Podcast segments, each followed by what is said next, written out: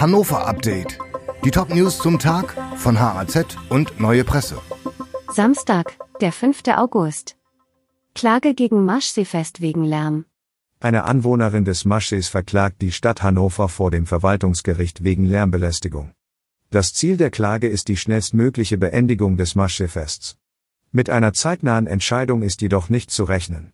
Aktuell holt sich das Verwaltungsgericht Stellungnahmen ein, sowohl von der Stadt als auch von der Klägerin. Erst danach könne die Kammer die Rechtslage einschätzen, so ein Gerichtssprecher. Möglich sei eine Entscheidung in der kommenden Woche. Das Maschseefest läuft deshalb vorerst unter aktuellen Lärmauflagen weiter. Es endet regulär am 13. August. 22-Jähriger äußert sich zu tödlichen Schüssen an der Fiedeler Straße. Ein 22-Jähriger soll Ende Februar einen 34-Jährigen in Hannover-Dören erschossen haben. Nun hat er sich im Prozess vor dem Landgericht Hannover erstmals zur Tat an der Fiedeler Straße geäußert.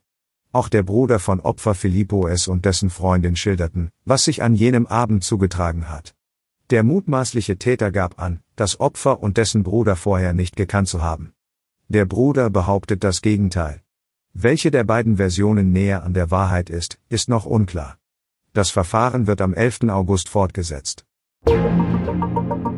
Raschplatz Open Air verlängert. Die Stadt Hannover hat das Sportangebot beim Raschplatz Open Air bis Mitte November verlängert. Das Angebot wurde jedoch deutlich abgespeckt.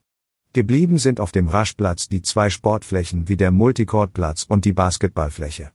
Die Gastroangebote, der Sand und die Bühne, Tischtennis sowie die Musikanlage sind abgebaut. Der Sicherheitsdienst ist mit reduzierter Stärke geblieben. Das Projekt hat erfolgreich zur Belebung der Innenstadt in Hannover beigetragen. 16.000 Menschen hatten seit dem 12. Mai die 2300 Sportangebote genutzt. Zustimmung aus Niedersachsen für strengen Kurs bei Abschiebungen. Bundesinnenministerin Nancy Faeser macht Vorschläge für kompromisslose Abschiebungen und stößt damit bei Niedersachsens Innenministerin Daniela Behrens sowie Städten und Gemeinden auf Zustimmung.